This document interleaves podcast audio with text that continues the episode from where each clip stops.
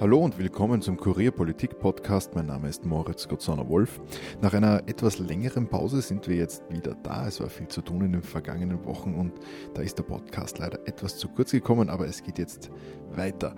Und unser heutiges Thema ist brandaktuell. Es geht um den laufenden Buwok-Prozess gegen Karl-Heinz Grasser und 14 weitere Angeklagte.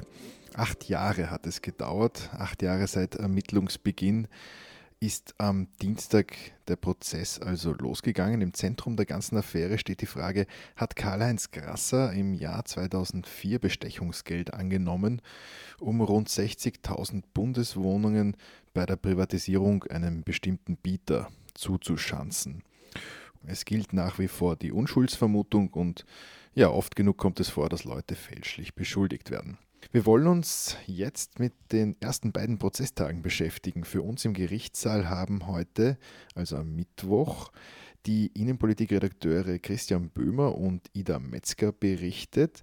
Wir sind jetzt alle drei kurz nach Verhandlungsschluss im Podcastzimmer versammelt. Hallo Christian. Hallo. Hallo Ida. Hallo. Schön, dass ihr es geschafft habt. Beginnen wir mit dem bisher spannendsten Teil der Verhandlung, dem Eröffnungsplädoyer der Anklage, wo alle wichtigen Vorwürfe und Indizien für das Gericht noch einmal skizziert wurden. Christian, was ist dir da aufgefallen? Was können wir über die Strategie der Staatsanwälte aus dem Plädoyer herauslesen? Was spannend war, ist, dass die Staatsanwaltschaft, obwohl die Anklageschrift 825 Seiten hat und wirklich umfassend ist, sich heute auf die, auf die grundsätzlichen Dinge konzentriert hat. Sie haben versucht, es möglichst äh, herunterzubrechen auf einen Vorwurf, ähm, der da lautet, es haben sich ein paar Leute überlegt, wie können sie Geld lukrieren, ähm, wie machen sie das und dass sie es machen. Und das haben sie heute versucht aufzuzeigen. Äh, und in, in weiterer Folge war dann eigentlich nur ein kurzer Schlagabtausch mit den, mit den Anwälten noch zu hören. Das Plädoyer kommt ja erst von der Verteidigung. Äh, und was mir aufgefallen ist, ist, dass sie das sehr, sehr äh, professionell, sehr schöffenorientiert gemacht haben. Das heißt, sie haben äh, mit PowerPoint versucht, es zu unterstützen, haben, haben sich nicht verstrickt in irgendwelche komplizierten juristischen Diskussionen, äh, haben zwar schon dieses, dieses Stiftungsgeflecht äh, quasi gestriffen, aber sind immer wieder zurückgekommen auf die Ausgangsgeschichte, die da lautet, äh, der Finanzminister der Republik hat sich mit seinen Spezies ausgemacht, dass er an einem Privatisierungsvorgang mitschneiden will. Äh, wie hat er das gemacht? Das erklären wir jetzt und, und das war es eigentlich. Ja, also ich finde, dass es eigentlich ähm, in sehr guten Bot Botschaften rübergebracht haben. Also zum Beispiel haben sie Geld, Gier, Geheimnisse als Überschrift gewählt, was den Einheiter dazu veranlasst hat zu sagen, sie haben das eigentlich wie ein investigativer Journalist präsentiert und nicht wie die Staatsanwaltschaft. Also Man muss dazu sagen, Einheiter ist der Anwalt von Karl-Heinz Grasser, genau. wahrscheinlich der prominenteste der Verteidiger genau. in dem Prozess.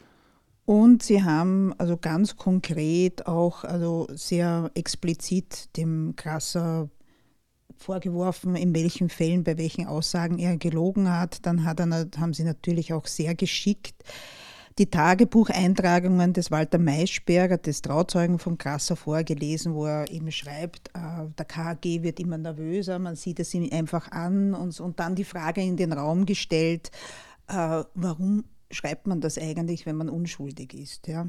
Also das, ich finde, Sie haben das eigentlich sehr gut, auch dieses Komplott von den Vieren Krasser, Maischberger, Blech und äh, Hochecker darstellen können. Jetzt äh, hat das ja, äh, ist es ja aus dem, aus dem Plädoyer auch hervorgegangen, dass äh, es sich um Indizien hauptsächlich handelt, was die Staatsanwaltschaft zusammengetragen hat in den letzten acht Jahren.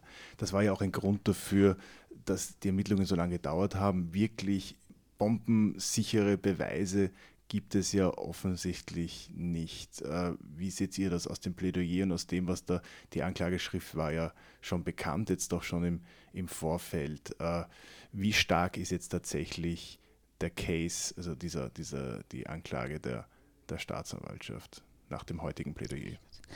Also für mich äh, überraschend gut dargestellt haben sie eigentlich diesen Fluss des Geldes über die diversen Konten, wo ja es ja dieses ominöse äh, Konto 400, 815 gibt, wo man immer sagt, das wird dem Krasser zu äh, gerechnet, wo dann sie eigentlich aber sehr gut die Stationen nachvollziehen konnten und am Ende dann die Begünstigte steht, nämlich die Fiona Grasser, die Frau von Karl-Heinz.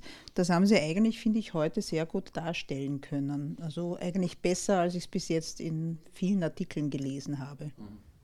Also was, was spannend war, ist, also zwei Dinge finde ich total interessant. Das eine ist, Warum hat die Sache so lange gedauert? Weil das eine, eine Geschichte ist, die, die international äh, ermittelt werden musste. Liechtenstein, Delaware, äh, Österreich und, und, du weißt, Belize, du weißt ja nicht, woher, woher oder wo die Geldflüsse hingehen. Das heißt, du musst immer dich von Stück zu Stück weiter handeln. Das braucht einfach Zeit, weil für jede einzelne Bewegung musste die Staatsanwaltschaft im Ausland bitten, macht das Konto auf, lasst uns nachschauen und so weiter.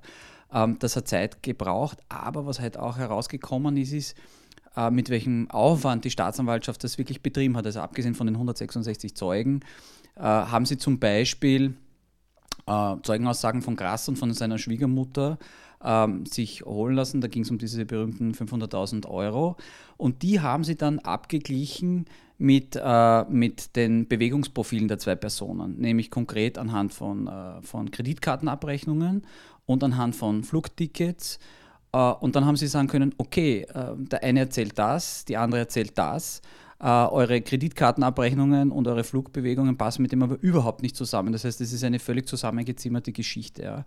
Und auf das ist heute die Verteidigung, das war nur ein kurzes Plädoyer, also die, die, große Verteidigung kommt morgen, aber diese, diese Widersprüche hat der eine der eigentlich nur so erklären können, quasi der Grasser hat sich zu vielen Sachen geäußert, die er eigentlich äh, so, so ad hoc beantworten wollte und hat viel zu viel erzählt und geredet und hat sich nicht genau erinnern können etc.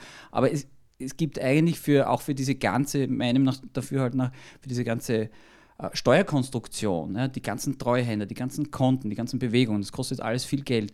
Gibt es keine, bis heute keine schlüssige Erklärung, warum der Finanzminister der Republik Österreich, wenn er Geld verdient oder wenn seine Spezies Geld verdienen, das nicht einfach zu einer österreichischen Bank tragen und das dort einfach lagern. Äh, und das finde ich wird dann noch spannend sein, wie sie das alles erklären wollen.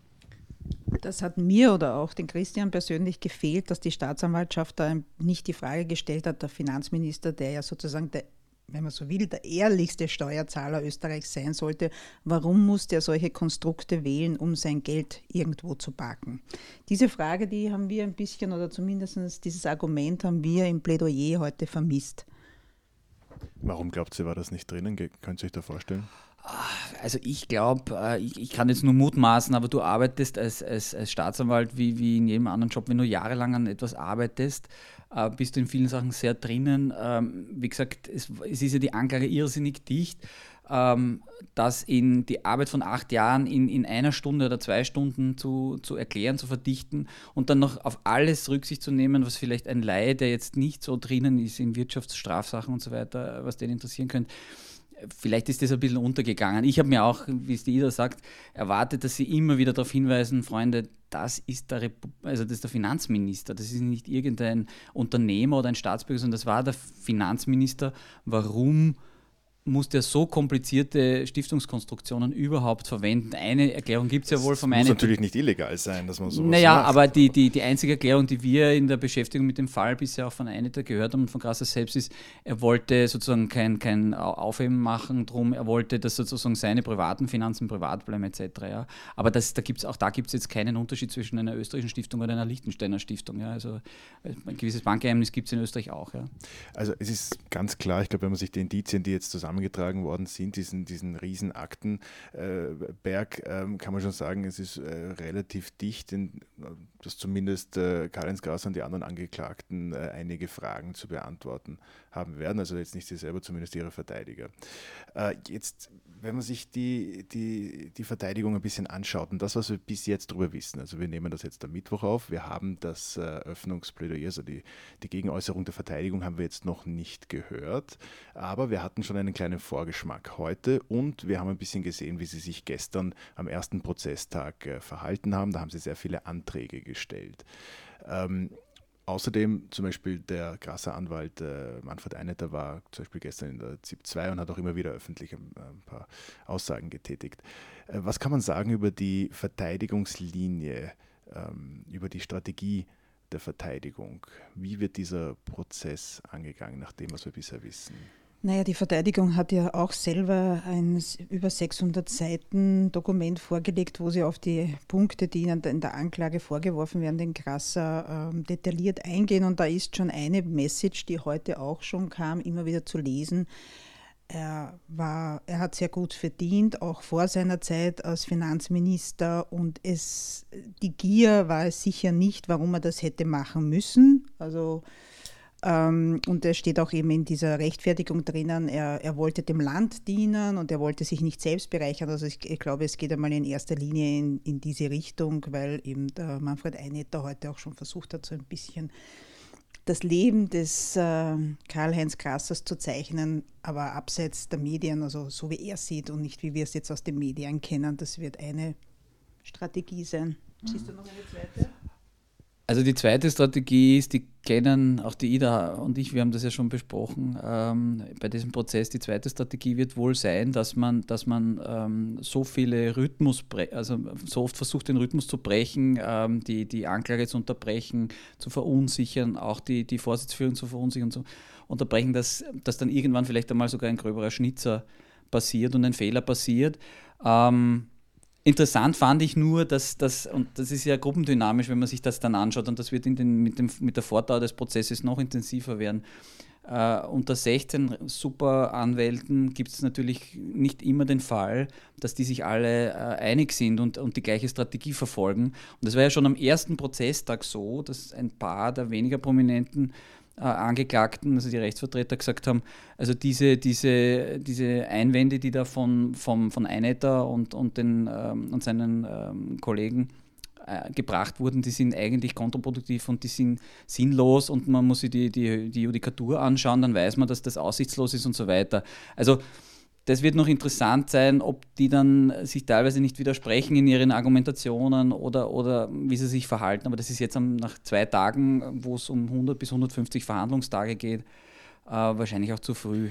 Auffällig, auffällig ist ja aber auch, dass Sie zum Beispiel jetzt auch relativ oft darauf hinweisen, dass äh, Ermittlungsergebnisse rechtswidrig zustande gekommen sind, also vielleicht gar nicht wirklich äh, gelten sollten. Aktenwidrigkeit etc. ist da auch immer wieder gefallen.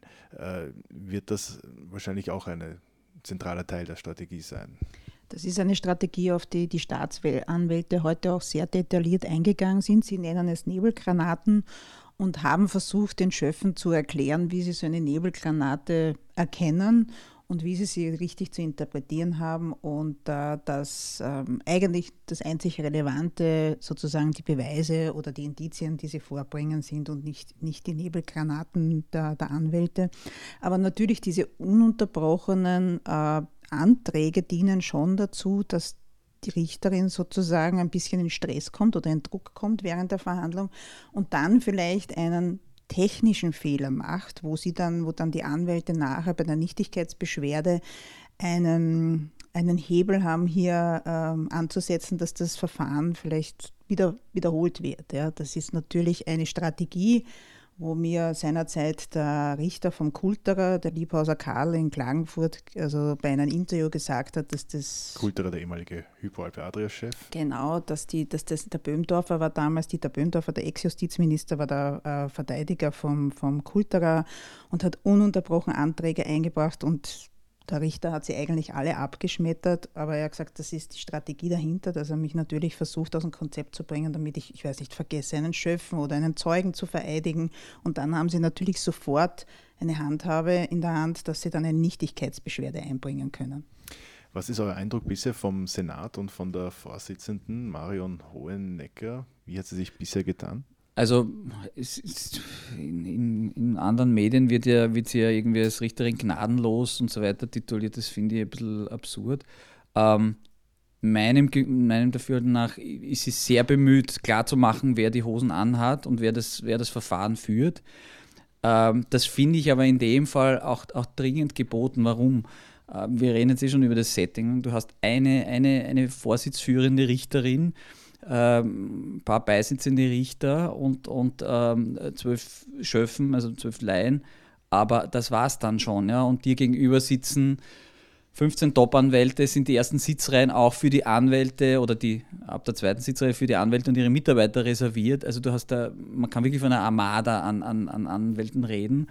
Äh, und die können sich abwechseln, die können, die können ähm, weiterarbeiten, während, während das Verfahren läuft und so weiter. All das kann die, die Vorsitzführende nicht machen, weil die muss permanent alert sein und muss permanent schauen, was wird gesagt, was passiert, ist es protokollarisch und von allen Geschichten her ähm, äh, korrekt. Und da zu sagen, okay, ich bin jetzt aber die, die das Tempo vorgibt, und ich lasse mich nicht vom Herrn Einetter oder vom, von irgendeinem anderen Anwalt sagen, wie ich mein Verfahren zu führen habe. Das ist, das ist äh, überlebensnotwendig, weil sonst wird der, der Prozess sofort, äh, sofort im Chaos enden.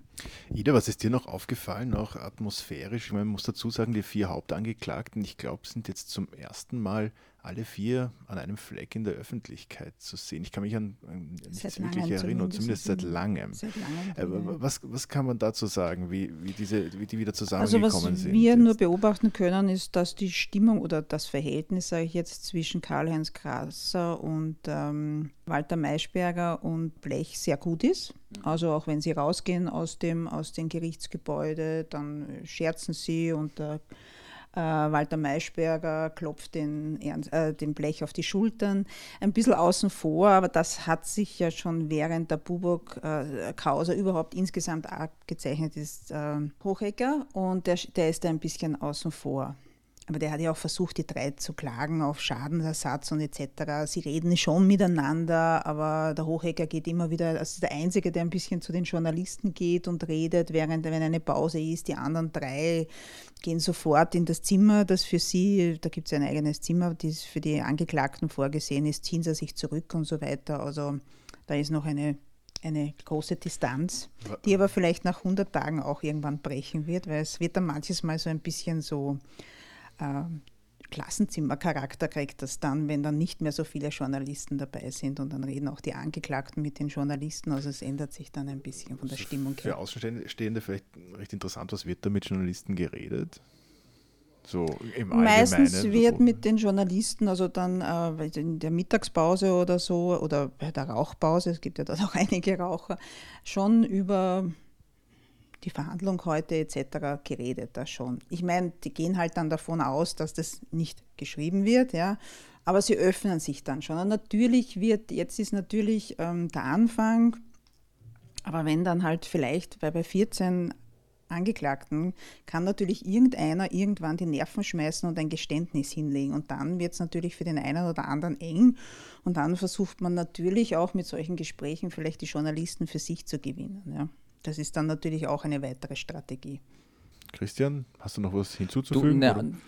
Nichts Wesentliches, außer dass es natürlich interessant ist, wie die, wie die ähm, Angeklagten sich teilweise verhalten. Also beim Grasser ist uns nur aufgefallen, dass der äh, sehr akribisch äh, mitnotiert, teilweise sich auf Unterlagen Sachen anstreicht, teilweise verschiedene Stifte verwendet. Also äh, nachgerade, als würde er jetzt äh, an einem Masterplan zimmern, wie er, wie er sozusagen all das, was da vorgebracht wird, noch entkräften kann. Wir werden spätestens morgen bzw. im Laufe des, des Verfahrens dann, dann mitkriegen, ob es ihm gelingt oder nicht. Gut, wunderbar. Ich glaube, das war es auch schon wieder für heute. Danke euch beiden fürs Kommen. Wir melden uns bald wieder mit Updates zum Buwok-Prozess hoffentlich. Und äh, bis dahin würden wir uns über Feedback und Bewertungen auf Apple Podcasts oder auf anderen Podcast-Plattformen freuen, je nachdem, wo Sie uns gerade hören. Abonnieren Sie uns doch dort gleich auch, um keine Sendung zu verpassen. Danke fürs Zuhören. Bis bald.